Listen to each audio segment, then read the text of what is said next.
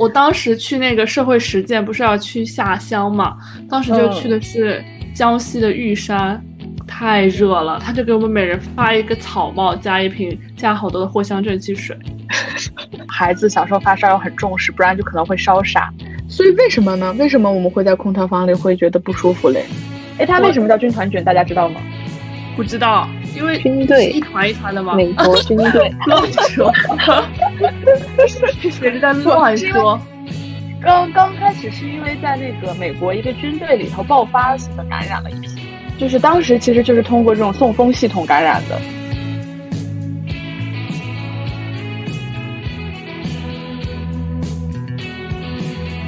Hello，大家好，欢迎来到协和巴拉巴第三十五期热射病，我是。在风里雨里空调房里等大家的大白鹅，我是每天上班要忍着四十度高温，下班又要接受暴雨的小松。我是前不久刚去草原洗肺的 Coffee，我是在二十六度恒温大西北自在平躺的叔叔。哇，太爽了，好羡慕啊，好羡慕啊！就是你们那边就是一直就是二十六度吗？呃，也没有这么夸张吧，但是确实很凉快。就是我我们家从来没有装过空调，基本也不开风扇，这样。妈呀，好羡慕啊！是是兰州吗？对，就是我们这边夏天还是非常舒适的。哇，好快乐呀！我就记得当时我去呃青海那边，就走甘肃青海那条线，然后就去兰州也待了几天，我就觉得真的很不错。是的，夏天非常的适合避暑，但是你没有办法享受空调，真的是一大遗憾。确实，因为它不需要呀。可是这是空调，是人类之光，它没有办法享受人类之光。空调就是我的 命，我跟你讲，真的太热了，我就就觉得以前没有这么热。对，我觉得今年格外的热，不知道为啥，可能是热，就是西安今年六一六七月份的时候，气温就飙到了四十度，就很离谱。对，就是全感觉全国有很多地方出现高热这种，而且我感觉今年就是这种在新闻啊，还有这种微博热搜里面，中暑啊、热射病啊这些就特别频繁的有出现，感觉这种说哪儿哪儿哪儿，然后又有人中暑了，或者是有人晕，有多个这种。晕倒、热热晕了的这种病例，所以我们今年这今年这个病，对对对，我就想说，今年嗯这样的新闻特别格外的多，我感觉。对，就是经常有什么工人啊，然后还有不开空调的老人啊。对，就是感觉就是这个天气热，其实不是一件小事。然后大家其实所理解的中暑，它可能严重到热射病这样的程度，它可能就会导致。多器官功能的衰竭，但是最终可能会走向这样，所以今天我们就想趁着这期，趁着大夏天，大家在空调房里待着，当然叔叔不用，叔叔是恒温，然后来聊一聊。先把空调打开，我还没有打开我的空调。本期节目建议与冰西瓜一起服用。你现在还没开开空调，说明杭州还不够热。已经到这个。电风扇。我的空调已经是一天二十四小时持续开放了。其实我觉得有的时候风扇就是降，就是体感的这种降温效果也很好。就是它有一个，来我们复习一下风扇的 降降温原理是什么？是因为你就是你你出汗了，然后风扇一吹，然后你的汗蒸发，然后吸热带走了你身体上的热量，然后你就觉得凉快。嗯，对。但就是本身，如果你没有出汗的话，其实你光吹风扇，你只会觉得头疼。我感觉吹空调也会头疼啊。嗯，倒也是，但是空但是风扇没有降温作用，它就是在在你身上没有水的时候，它就是很干。对，我记得前两天就是有讨论过一个关于风扇在屋里面要怎么摆的一个事情，就是说，对，有一个科普说，这个风扇你得对着窗户两米左右的距离，这样就是它的那个对流效果是最好的。但是其实那个摆法它并不适合室外温度比室内要高的情况啊，这样子吗？对，它就是说，如果屋外面比较凉快，然后你把电扇那么摆，然后外面的冷空气就可以有效的进到室内来。但如果外面本来就比屋里热的话，你这样就会让你的房间更加温暖，就是会让外面的热热风进来。对，好像是一些流体力参透的。对，这还是物理学原理吗？就是温度的高低，就是会有这种压压，就是压力的不一样，就是压压力的不一样，会导致就是你相对来说可能它会从热的那一边向冷的这边。哎呀，反正还是不说，很复杂不是我专业范畴内的事情。硬解释。嗯，对我反正觉得我们不要聊我们不懂的东西。那 我们来聊聊体温。就说到体温，不是就是分对分体表温度和核心温度吗？嗯嗯。那我们其实平时那个商场门口测的那个就是体表温度吧？体表温度。对，其实我们平常在医院里面，就是嗯，常规大家接触到的都是用水银温度计去测量腋腋窝的温度。然后除此之外，其实医学方面，我们除了腋温，就是腋窝的这个温度之外，还有这个口温和肛温，都是一些就是检测你这个体温的一些方法。我感觉我小时候就是测口腔的温度比较多，就让你含在嘴巴里，含在舌头下面。我感觉我从来没有测过舌下温度，哎，一直测的是腋温。我也感觉啊。代沟又来了，含在嘴里会有点。我我之前就是因为就是特别是小孩子，他这个含在嘴巴里面是不是会有一定的这个危险？危险是嗯，对对。然后还有一些就是如果说发热出现神志不太好的那些病人，你让他含在嘴里，其实也有也有一些隐患，是会咬他是吗？然后 对，现在不是还有耳温枪吗？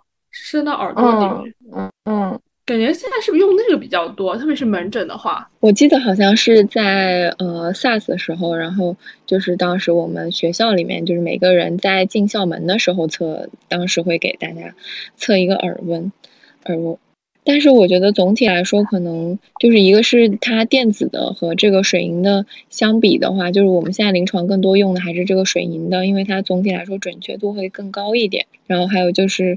嗯，腋温可能总体来说，它会更相对来说更接近体核的，就是核心的温度，但同时又是一个比较方便测量的这一种方法，相对于这个口口腔和肛周刚刚说的这个温度。但我感觉我们学的时候好像没有怎么提到过，就是耳温，就是说的一直都是呃口温、腋温、肛温和核心温度。这四个会比较多一点，所以耳温枪它和那种就是门口安检就是对着额头点一下的那种温度计有什么区别吗？因为它听起来特别的方便，不知道为什么就是那些保安不会用耳温枪，听起来要更准确一些。你这样一说，额头的是不是就更不准了？对。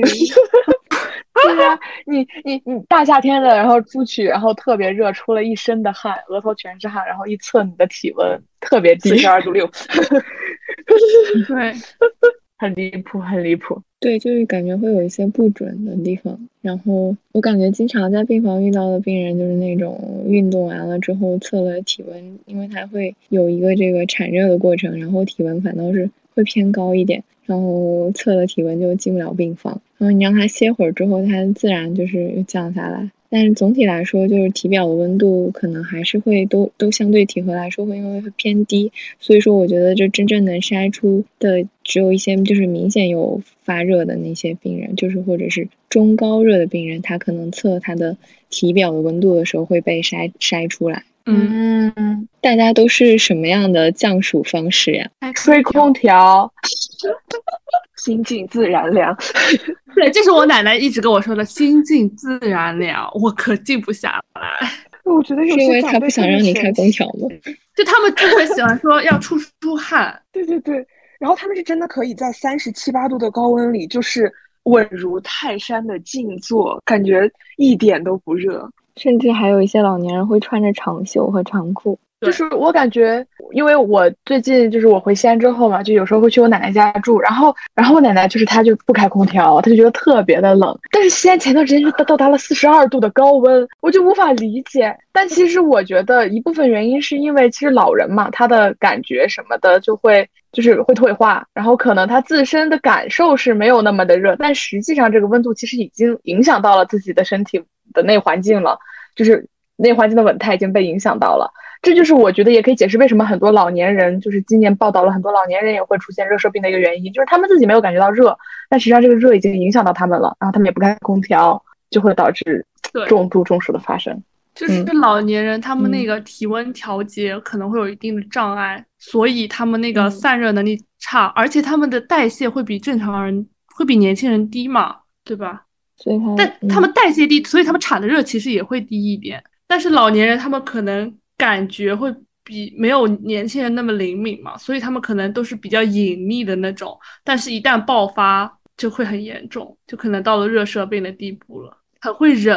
嗯，忍耐力会比较强，对他们忍耐力会比较强。就是说到这个体温调节的原理，其实就是人体是在你的大脑是有一个专门就是控制或者是调节呃身体的体温的一个叫做体温，就是一个中枢，然后人体是有一个这个体温调定的点，然后一般我们常常规的这个体温是不会是在一个很窄的范围内，不会过高也不会过低。是因为就是这个调定点，它控制着，就是一旦低了，它会让身体，它会发出指挥，然后让身体的呃一些器官去产热更大于散热。然后如果说这个温度过高了，然后它又会再去发出一个信息信号给各器官，就是让它的散热大于它的产热。然后我们常见的其实散热的这个器官，就是像刚刚就是也提到的。皮肤呀，然后还有我们这些呼吸，其实都可以有散。对，出汗，出汗就是有一个皮肤的一个蒸发，然后有一个吸热的一个散热的一个过程，就是蒸发，然后环境中吸收掉了你身体的这部分热量。然后产热的其实比较我们比较常常知道的就是，呃，一个就是肌肉，因为很多人就是高烧之前都是会有那个。发抖的那个过程，其实那个发抖就是产对，就是肌肉在通过它的这个收缩去产热的一个过程。然后还有就是我们的肝脏其实也是一个比较常见的一个产热的器官。我们身体就通过产热和散热这两个大的这个方面来保持体温的一个平衡。然后为什么就是一定要控制在一个很窄的一个范围内？就是其实。嗯，最常见的一句话就是这个人热傻了。嗯，因为其实热傻了，就是它的一个原理，就是因为我们本身就是温度升高了之后，你身体的这个氧耗和代谢也会增加。然后在这个过程中，其实最重要的一个关键的点就是它温度会影响到你身体里面的一些，嗯，一一些这个酶的活性，然后影响到你的。对你细胞内的这个氧酸氧化磷酸化的一个过程，然后其实为什么一热了之后就傻了呢？其实就是因为就是我们最就是对温度，其实身体有很多的很多种类的细胞嘛，然后一些嗯最其实最对温度最敏感的还是神经神经细胞，神经对神经细胞，然后也有其他的，就包括肝脏和内皮。那我们最常见可能就是这个人，还有就是。小孩子啊，发烧了就是会有这种发烧之后会有抽抽啊、抽搐啊这些，其实都是他体温对于我们神经系统的一些影响。对不起，插播一下，因为就是刚刚我感觉等会儿再插过去可能就忘了，因为刚刚白鹅有说到，就是人发烧前会有一个，就高烧之前会有一个寒战嘛。嗯，其实就是在我很小的时候，我非常的不理解为什么人在高烧前要寒战，因为我爸爸学医告诉我说，你寒战就是因为你的肌肉。震颤，然后产热，然后，然后我当时不理解，我都要发烧了，为什么他还要产热呢？就是 你你们不会觉得这个很离谱吗？就很奇怪。后来就是，其实我们就要知道，为什么人为什么会发烧，是因为就是我们的体温调定点被因为一些呃外源性的这个呃这个这个致病源，然后病原体分泌的一些物质，然后把我们的体温调定点拉高了，就可能本来我们设定的是三十七度，然后它给你拉高到了四十二度。你的温度就要相应的去升高，你他就会认为，就相当于是你的中枢发出了命令，说你要升高温度，然后去打仗了，然后呃，你的温度就会攀升，那你就需要一些辅助的功能去攀升这个温度，比如说你的肌肉就加入了这个备战状态，所以它就开始震颤产热，大概就是这样。我只是想补充一下，我就觉得这个很神奇，神奇，对，就是小孩子的疑惑。就是我我小时候的印象就是大家发热之前，就是呃，如果感冒然后发烧，都会把那个被子裹在身上裹得特别紧。就是老人会说出一身汗就好了。对，老人会说捂出汗就好了。嗯，是的，但是不是？我记得好像不是说这个是不正确的吗？会会使得病情加重啊。但其实就是这个这个这个过程的原理，其实只是说，因为发热之后，就是我们外来这些病原可能就是像刚刚 Coffee 说的这样，就是导致了我们调定点的一个变化，然后它给身体发出的这个信号让它去产热，但是这个过程其实。背后还是需要你的免疫系统去抵抗这个外来的病源，这个过程才是真正就是你的疾病在走向恢复的一个根本的原因。嗯，就是你身体的对你的免你你的免疫系统在开始做抵抗、做攻击的时候，才是就是你真正在好转和恢复的原因。也有一些人高烧不退，就是我是那种免疫抑制的人群，他就是老是烧不好。可是可是你还容易过敏耶。但过敏 好像不会发烧，就是过敏就是免疫异常激活吗？嗯，又敏感又不敏感，你好难。但过敏很少会引起，就是就是可能有一些我理解药物热那种可能会有就是温体温的变化，但是我自己嗯所接触到的，就是我们常见的一些过敏的表现，包括皮疹啊，然后还有就是像呃。嗯，严重一点的就是到那种哮喘啊、气道的这些痉挛，它好好像不太常见会有体温的这种、这种、这种变化。嗯，对，是的，是的。那刚刚大家都见过什么样中暑的案例吗？我见过中暑最多的可能是军训的时候。对，军训的时候就会有人嗯，对对对，然后就会说赶紧送到阴凉的地方待着。对，通风扇风，然后给他敷敷那个毛巾。其实我。其实我前两天就是有中暑，就是不是在二十六度的地方吗？就是因为我是一个长期待在二十六度地方的人。然后前两天我跟我的高中同学去毕业旅行嘛，然后我们就去了重庆。然后我作为一个二十六度恒温区人，我就完全低估了重庆的温度。天呐，我就高高兴兴去了。当时到的那一天是晚上，我想着都晚上了，那再热能热到哪里去呢？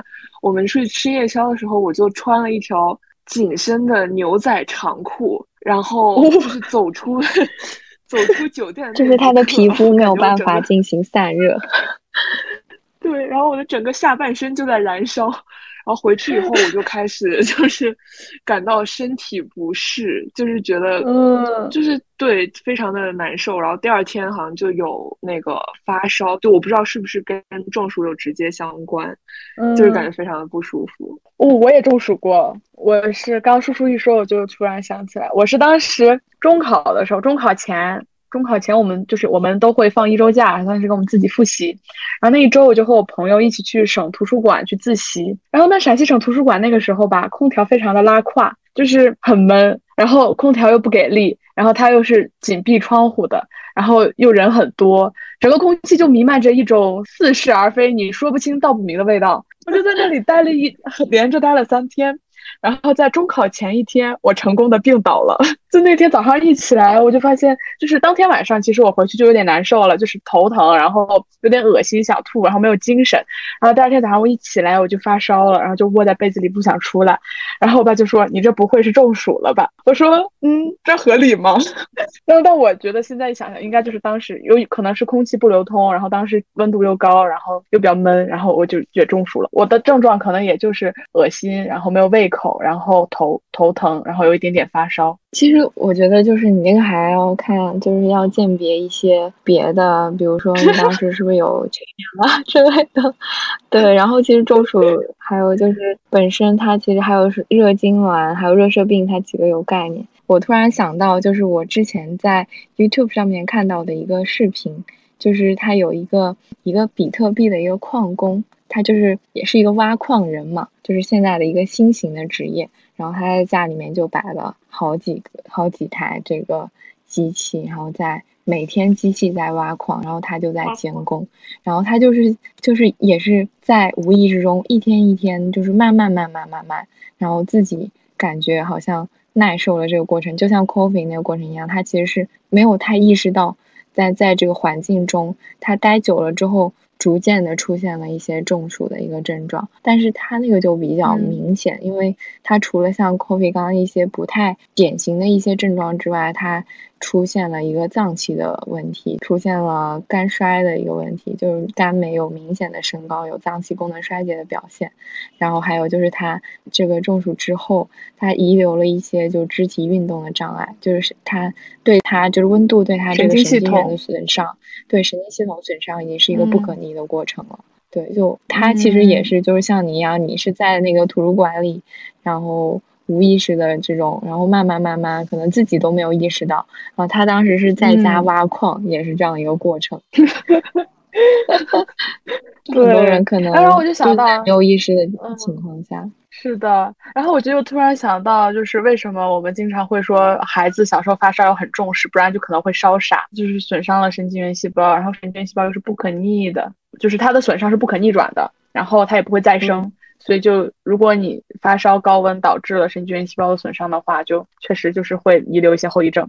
对，所以小孩子发热还是就是必要的时候是应该积极的去对症退热的。那我突然想问，就是想起来一个问题，就先先先问问你们，就是你们觉得，嗯，退就是中中暑的人用退热药有用吗？有用吗？没用。有一种突击考试的感觉。我我我也是，我感觉被题被问到了，那种紧张起来了。早上在查房，突然被领导 Q 到，问问你，老师，我回去看书。退热药就是那种 N size 吗？是吧？N size 解热镇痛消炎。对对。它的作用机制应该是呃 COX。对对对对，就是它作用机制是减少那个中枢制热源的产生，好像是。嗯，是的，是的。就是大家反正零零碎碎已经基本上把它那个降就是降温的一个原理说出来了，就是因为有一些有一些人呃有一些人可能会觉得，哎，我平常感冒发烧的时候发热，然后我吃点退烧药，就是温度都降下来，那我是不是如果中暑了吃点退烧药，温度也能降下来呢？但其实就是应该不能呃。对，就是一一方面，就是你们刚刚其实从原理方面去理解它本身的话，如果是发热，它是有外来的这种外来的病源，然后 NSAID 它主要是还是针对了这这部分制热源对你体温调调定点的这个影响，还是能够减轻你身体的这部分的炎症，所以说它能够降低你的这个温度，因为中暑的原理和你感冒发烧这个体温高热的这个原理是不一样的，所以说。呃，用 NSAID 的药物它是没有办法去降温的，而且还有可能就是会加重病情。这个方面就是主要是呃有一些这个临床方面的一些研究，特别是就是针对一些嗯，因为有一些有基础病的人，他更容易出现中暑嘛。就像我们刚刚说，老年人合并一些心血管疾病，如果说再加上这一类 NSAID 的药物的话，它可能会加重。嗯，一些他的一些呃合并合并的疾病或者是一些共病的这些情况，所以可能会加重他本身的这个疾病。嗯，那比如说我们现在这个热射病，如果有一个呃中暑的患者，我们应该怎么样去是对症治疗他呢？就是对于他来说，他的降温治疗最经典的就是使用物理降温的方法吗？对，其实药物方面没有特别好的这个循证医学的证据去支持它使用药物降温。嗯，更好的就是就是刚 Coffee 说到的，就是物理的这种方法。就比如说冰敷，有没有说哪些部位？就因为看之前，比如说我们发烧的时候，妈妈特别喜欢用冰呃湿毛巾擦拭我们的手掌、脖子。对，就是我看说一些放在什么腹股沟、腋窝、脖子的这些地方。嗯。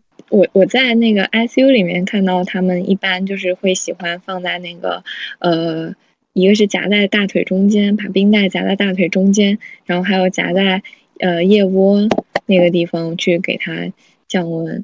但是现在其实有一些研究就是说，把它敷在面部啊、手掌啊、脚掌啊这些地方，可能会比腋窝。还有颈部啊，还有就是脖子那儿，还有腹股沟那儿，可能会更更快一点降温，就是因为那个地方是光滑无毛的。但是我觉得这个可能更多的是和就是你本身体表毛发的情况有很大的关系，就这个又涉及到了一个人种的问题。但是手掌和脚掌确实是没有毛的，这个确实。对对对，就是你毛发分分布的这个区域可能也有一定的关系。确实是。又想说啥来着？我刚才说说说老年人，其实我我看到说老年人更容易中暑，还有个原因是他们可能在吃一些药，比如说抗胆碱能的药啊，它可能会影响他的汗液的。哦哦，对对，它会影响他汗腺的分泌嘛，所以也有可能有一些药物的影响。还有比如说什么阿尔法受体的激动剂，它又可以收缩外周血管，然后再影响它的散热，散热功能就会减低。哎，那所以就是老年人确实是一个很高危的人群，就是需要我们就是重点关注的人群。对，那你们有觉得会觉得胖的人会比瘦的人更更更怕热？说到这里，我非常有发言权，踊跃发言。没有，就是因为我是爱出汗体质，就是我从我从很小的时候开始，我就有印象开始，我就特别爱出汗，就是稍微热一热我就出汗了，就属于那种汗流浃背的那种。我也是。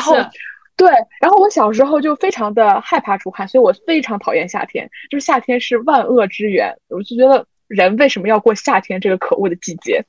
然后每年夏天基本上就是在空调房里待着，因为那时候就有个也不是错误吧，反正就是现在也会有这种观念吧，就会觉得就是只有胖人才会出汗啦，瘦子才不能才不会出汗呢。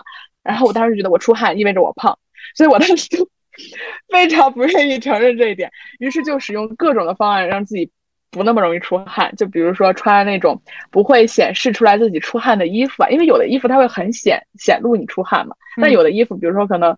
绸丝绸之地啊，或者什么，可能你出汗了会看的没有那么明显，然后就当时使用各种手段隐藏自己爱出汗这个事实。但是我感觉可能这跟胖瘦也没有什么太大的关系吧，我觉得这是个人体质的问题。用中医的话来讲，可能就是体虚，就出气太重，什么汗不一样吧。其实我刚刚的第一反应是你的那个体温调定。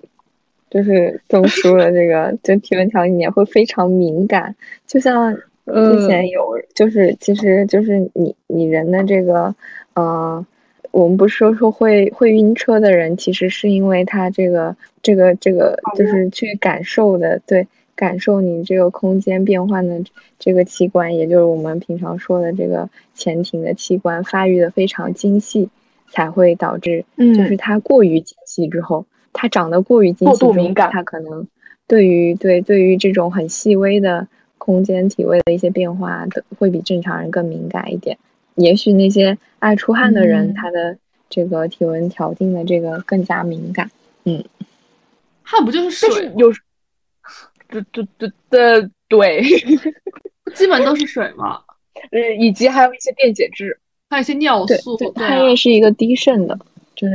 低于我们正常人体渗透压的一个液体，是的。所以说就是，对这个就要说到另一个问题，就是出汗出多了要该要要练啥？大家都喝什么？喝 快乐水、冰可乐、功能饮料。对，应该要喝那些带盐的水。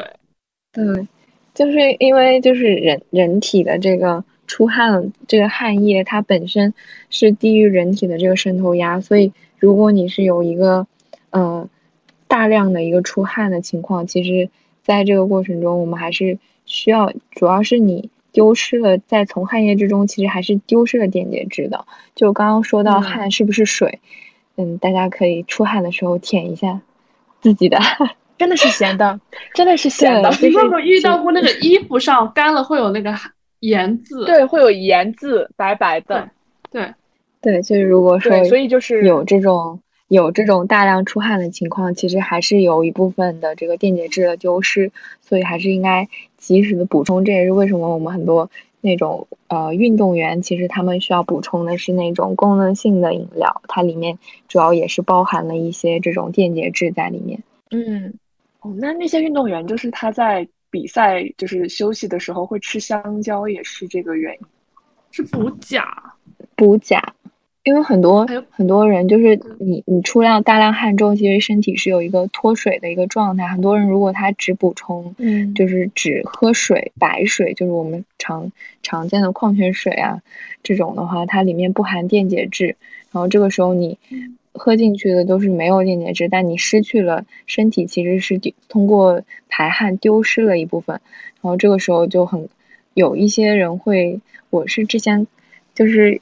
好像是看到一些新闻的报道，但是低钾血真的好像比较少见，就是可能如果大量的丢失的话，可能会出现这种呃低钠的这个情况，就是你只喝了水，但没有补充电解质的话。嗯，哎，我比较好奇，就是大家有喝过藿香正气水吗？因为我记得当时我们军训的时候，就是在出发军训前，每人都会干一杯藿香正气水，干了这杯好上路。因为就是感觉当时很多人都会喝，然后确实好像是有一些用的，但是没有做非常严谨的对照实验，也不知道真的是否有疗效。呃，但 自我感觉是有一些用处的，也有可能是安慰剂的作用。我当时去那个社会实践，不是要去下乡嘛？当时就去的是江西的玉山，太热了，他就给我们每人发一个草帽，加一瓶加好多的藿香正气水，好多。真的太热了，而且主要是你需要去很多人的，就是那些人的家里嘛，可能他们家里也没有空调啊，怎么样？嗯嗯，就会很热。确实是。我想，就是你们有防晒衣这种东西吗？有啊。你觉得穿上防晒衣会凉快一点吗？不会耶，它只是防晒。我感觉 只是防晒一点。哦，心理作用。他为什么会觉得有有些凉呢？就很很神奇。它是因为那个防晒衣可以就是吸收红外线吗？我还是不说，我感觉又涉及到我不是非常了解的领域。但是我觉得还是是有一些智，就是有一些产品是有智商税的。比如说我们之前去露营，然后我朋友穿了一件冰丝牛仔裤，然后宣传的是对，然后宣传的是它有降温的作用。然后我们露营回来之后，我同学说，哪有降温的作用，只有防蚊子的作用而已，真的很有趣。其实我感觉就是，如果说它有，就是你当你你就是环境的温度是高于你的体温的时候，有一些材料它确实可以就是有隔热的那个效果，就是包括它有呃，因为这个过程中其实就是包括就是还是从原理去理解，就是产热和散热的这个过程嘛，那主要就是。其实它影响的就是散热那个环节，然后就是主要影响的是你皮肤散热的这个环节，里面就包括这种直接的温度的这个热传导，然后还有一个蒸发，这个这个这这个在里面。嗯嗯，所以实不相瞒，在我高中非常介意自己爱出汗的那段时间，我有想过要不要在夏天穿羽绒服，就是隔热呀，不觉得很合理吗？哎。我想到小时候就天热的时候就很喜欢，就是有的店他会把那个门开，但它里面空调风会吹出来，对啊，门口就很凉，对，然后你就这样走过去就好凉快。是的，那会儿不就是经常会，嗯，就是我们夏天等人的时候，然后但是又不想进店里，然后就会在门口蹭冷风，然后在那等人，蹭空调。哎，以前不是有新闻报道，就会去什么地铁站还是哪里去蹭空调？啊，去那种超大型超市，对，就是因为我朋友嘛，他之前就跟我说，说他是个大冤种，因为他想，就是因为夏天很热，想吹空调，但是又不想花自己家里的电费，于是就去了。你这个朋友怎么回事？就去了商场蹭空调，然后呢，就不仅蹭了空调，然后又花了一大堆的钱买了很多东西，然后回家一看，发现自己家空调没有关。你这个朋友的思想很危险。他真的好好笑，我真的会笑死。大家为了那个就是不开省电费，然后我还在小红书上学过，说二十六度是最省电的温度。这是有什么讲究的吗？空调，就你们空调上面会不会有一个二十六度的钮？不会，不会耶。那我现在这个空调空气上就会有一个钮，就是叫就专门是二十六度，你摁它就会调到二十六。我感觉你摁了吗？是因为。我我我按了一下，我按了一下空调，嘿嘿。因为我发现我这边有一个经济按钮，是不是这个经济按钮就是上面比较经济？就跳到了二十六度。就是很省电的一个。那它确实没跳到二十六度，还是二十四度。怎么开这么冷？你果然很怕热。我真的很怕热，就是我属于又怕热又怕冷，就很尴尬。但是我可以接受冷，因为冷你可以叠衣服，热你不能脱光吧？脱光了还是会热。救命！刚才说到那个面料，我想到现现在不是有一种什么冰醋酸面料？哦，对，我也听过，就是冰醋酸牛仔裤、冰醋酸短袖什么的。对对对对对，但是我没有实践过，我不知道它真的有用吗？至少听起来比较凉快。这种是不是 就是衣服本身呢？还是透气性很强，所以就就是能保证你的散热，而不会像叔叔之前说的那个紧身牛仔裤。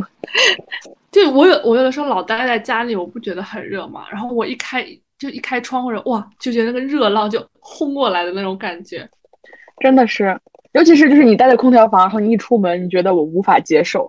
哎，你们以前会有那种就是就是在空调房待久了，然后你走出去会觉得整个人身上都围绕着什么东西，围绕着冷气，冷围绕着热热的东西，就就会觉得没有。就是经常会有戴着眼镜，先是在空调房里待着，然后一出一出去，哎，让我想想，哎，让我想想这个物理过程，应该出去还是进来的时候？当然是从冷的地方到热的地方才啊，对，对对对对对对。但是我感觉我在空调房里待久了还是会不舒服的，就是就是会感觉就是感觉。不舒服，就是也说不上来哪不舒服，就是不舒服。对，所以就是需要出去透一出出汗才会觉得比较舒服。所以为什么呢？为什么我们会在空调房里会觉得不舒服嘞？以前不是有个叫空调病吗？啊，对对对对，空调病。我还想起来，感觉吹空调吹到那个面瘫。面瘫。面瘫。对，嗯，其实挺常见的，就是急诊急诊，特别是到夏天之后，就会经常来一些神经科，会经常来一些。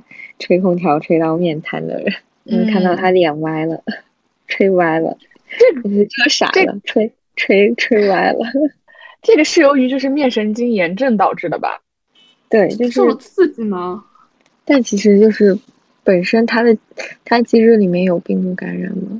应该还是他本就是啊，这个地方也是我之前没有准备的。我感觉空调病主要是因为就是。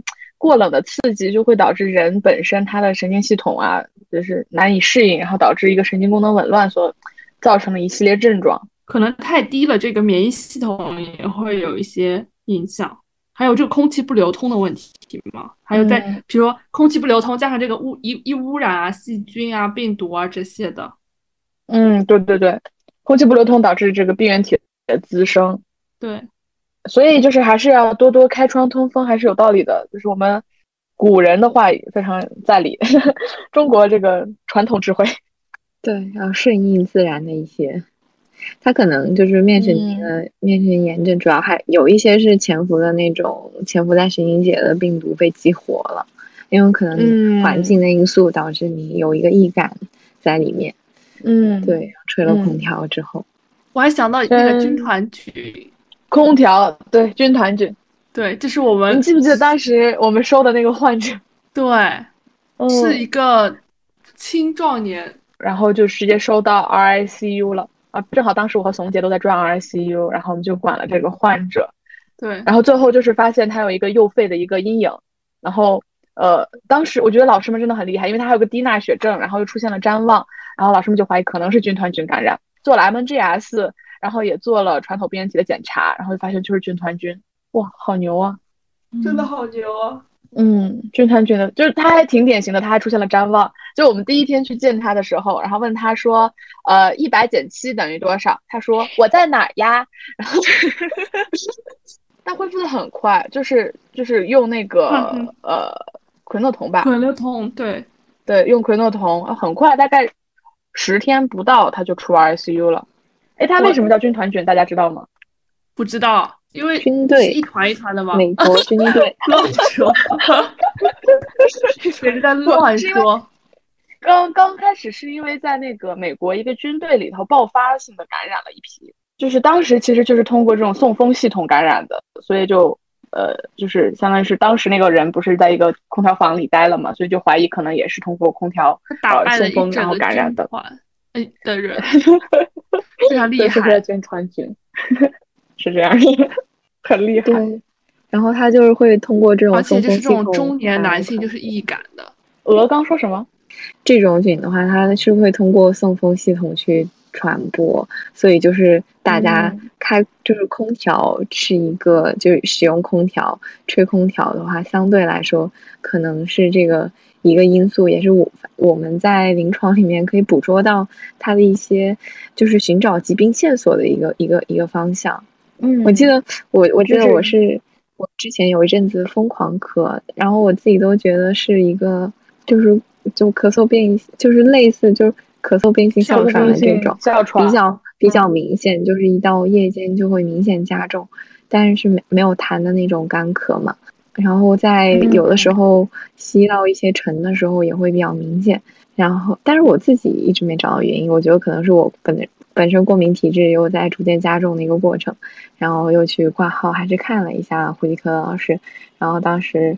就是他还跟我再去讨论了一下这个本身过敏体质，它有一个逐渐累积的过程，然后也会提到说你平常有一些比较常见的一些呃致敏致敏源啊，就除了灰尘啊这种，有很常见的就是你呃夏天刚开空调的时候有有这个，就刚刚 Coffee 说到有菌团菌感染的问题，其实还有很多类似就是这种。真菌的问题，因为真菌是很容易去诱发一个气道的一个，就是一个高反应的，就是很可能会有这种咳嗽或者是有哮喘的这种情况。就是真菌，特别是在空气中的这种，呃，孢子啊，都可能会就诱发一个过敏反应。当时我就想到，我确实开始有这个咳嗽的情况，是在五月份刚开空调的那个时候，就有不舒服，就是有可能它是哎是这么一个。一个点就是大家在经常去梳理的时候找到一些线索，嗯嗯。然后我刚刚鹅的分享又让我想起来了我的疾病故事，就是在疫情前的那个冬天，一九年十二月份有一次下大雪了，然后我那天考试前，就当时在准备什么考试我忘了，然后就备考前一天晚上就和室友突发奇想，实在复习不下去了，就出去看雪。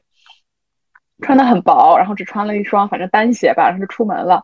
然后也可能因为当时连着熬了很多大夜，然后第二天我就生病了，就是可能免疫力比较低下，然后第二天就生病了。然后这个病吧就蔓延绵延持续了大概三个月，就很快就其实感冒啊发烧这些症状就好了，但一直咳嗽，一直咳嗽，就是每天晚上我室友当时跟我说，那段时间他每天晚上都睡不好觉，因为我每天晚上都在咳嗽，就是是那种很很夸张的那种咳，就不是这种不是那种小咳。就感觉可能跟鹅刚说的是那种反应性的咳嗽，干咳。就是后来我就回家了，然后就疫情了，然后我爸就非常的慌张，就是觉得你这嗯怎么回事？然后我还去做了 CT，然后然后肺部没有任何的阴影，然后最后就去检查之后发现，感觉就应该是一个呃呃炎症之后的一个遗留的气道高反应。嗯，过了大概又过了两个月，然后才扎个血气，然后测个肺功能，然后做个 CT，然后再留个病，都筛查一遍。我们就是这么的不正规，就很离谱，就是一些有趣的故事。然后刚刚说到空调嘛，我就你们知道现在最近就是呃。有一些新的新的楼盘，他们就是为了说，因为空调会有空调病一系列病原菌滋生的原因，他们现在不安空调了，他们变成了那种高科技呃新风，就是高科技新风系统。然后它的制冷不是空调制冷的，它是在四面墙壁里头装满那种毛细水管网，然后通过这个方式，使得整个空整个房间维持在二十六摄氏度的恒温。哇哦，好好好。高级，我感觉我我我们家那边 现在的房子的一个推销的卖点就是说什么冬天的那个地暖，就是它也是比空调更优优秀一点，就是因为它也是通过这种呃就是热水的这个热热传导的这个这个就总体来说可能会比空调更好一点，因为空调会冬天会干燥嘛。现在空调是不是也会有很多种不同的类型？因为我那天买电风扇，我还看到电风扇还有什么循环不循环的。现在电风扇都可以制冷了耶！我我我感觉就是有很多电风扇是带那种吹冷气的功能的。科技改变生活，我感觉我就是一个接接，就是对外界的科技一直在感叹，就是个老年人心态。原来原来外面的世界是这样子的呀！是的，学艺都学傻了，我跟你讲，真的。这一期变成不是热傻了，而是学医学傻了。就是没有，就每天窝在那些地方都没有出去看一看。哎，但是你上周不是还去看脱口秀了吗？那，对呀，我周末难得出一次门，我就是去看看脱口秀，真真的很不错。然后我昨天又杭州还是好的城，一个很好的城市。太热了，你知道吗？杭州它就是，它就是早上的时候很热，你上早上上班的时候很热，到了下午五六点开始下暴雨。你那把伞可真值，早上就要撑太阳，晚晚上撑雨，多功能，变化多端。我一直以为南方的天气都是这样的，因为我小时候去青岛玩也是，前一秒还晴空万里，下一秒暴雨倾盆。对，它就是这样的，马上就暴雨了。对对对对对，哎，所以那个伞就是带在身上。没事，你白。我说那个北京你就不怎么用撑伞啊？夏天还是要撑的吧？我觉得北京夏天还是挺热的。北京最近好像就是雨，也是进入雨季了，间断就会一直下雨。其实下雨本身也也有一点这种，就是雨后是有一点这种降降温的这种感觉的。我不知道你们有没有见到过路上那种洒水车？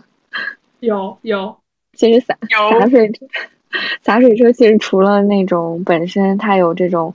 减少这种灰尘还有绿化的这些特点之外，它其实也也有一部分是有降温的这个功，就是降温的这个目的在里面的。那我小的时候经常就是会被洒水车溅一身，就是大家小时候就喜欢玩水，都是他都会把那个地上的泥泥水带带到你身上。对对对对对，就是兰州，它早年那个空气质量不是比较差嘛。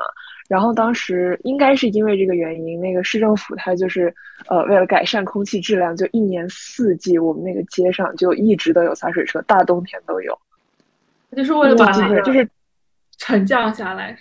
对对，然后就我们那个街上真的是随处可见洒水车。哇，你就就是也我爸妈当时。对，就是我爸妈当时开车送我上学，他们上班什么的，就是那个车，就是你就和那个洒水车大逃杀，就他就追在你屁股后面，太有意思了。你追他逃，他追，哎，他追他逃，他插翅难飞。哎，那大家就是上学的时候有没有就是因为我们高中那个夏天的时候，大家都会带那种喷壶到学校去。就是互相喷水来降温，就这样。就大家有过吗？没有哎，倒是不，倒是不会这么公然的去学校打水仗。但是我们就是因为陕西 在秦岭边上嘛，然后秦岭有很多峪口，就是峪口就是那种山谷和山谷之间就会有那种河溪、小河、小溪，然后我们就会经常夏天去那种小河、小溪里面，就是大概开车一两个小时，然后就去秦岭。对，然后就去小河小溪旁边，孩子们就进到水里玩水，然后互相打水仗，就是很很怀念。哇，好久没去过了。我记得我买过那种，就是嗯，就是带吸管的那种喝水的杯子，然后呢，它吸管旁边就有一个小喷口，就是你按一下，它就可以喷洒出那种小水珠出来，就是喷出来的。然后有类似于这种。就是有点洒水车的这种感觉，好像是杯子这么运动水壶有有这些，就可以可以可以。我我是之前在淘宝上也也看过有卖，应该是有一些运动的品牌会卖这种，就一边是喝的那个吸管，然后另一边是喷水出来。哦，我只能想到尖叫。小时候尖叫可是可高级的饮料了。对，感觉他那时候卖贼贵，虽然只有绿色的好喝，红色和蓝色我觉得都不好喝。他就是那个，就是会攒那个尖叫的瓶子，然后在教室里面，对对对，互相互呲，互相互呲。对，其实我感觉还有一个很常见的，就是我们在那个游乐场，然后还有像世博会啊，还有像环球这种，就是它天特别热的时候，你排队那个帐篷里，它都给会有那种小的那种喷水头，喷水，然后拿电风扇吹的那种，对对对，打成雾的吧的那种水雾一样的，对对对，就是那种非常小的那种可，就是水珠，大家为了降温也是费尽心思啊。对，然后以前那种西瓜要放在井水里面泡着，冰西瓜，冰对西瓜，冰西瓜，对，真的很好吃。西瓜只能吃冰的，冰西瓜 Y Y D S，就是要开着空调吃冰西瓜，然后还要把它就是挖成一个一个的那种小球球。你还有人给你挖呢？我哪有人给我挖呀？我是自己挖自己的。救命！你怎么成天暴击我呢？我成天阴阳怪气你，成天阴阳怪气我，哼！我生气了，收，都，那我们就这么结束我们本一期。可是我家里也没有冰西瓜吃，买一杯冰可乐，有冰可乐，有冰可乐，对，这就去买一杯冰美式。没关系，都 都没有，就心静自然凉。让我们每人手里拿一杯冰可乐，隔空干杯。这个夏天，对，敬这个夏天。拜拜。希望大家能够做好自我保护哦，不要中暑，拜拜，拜拜，拜拜。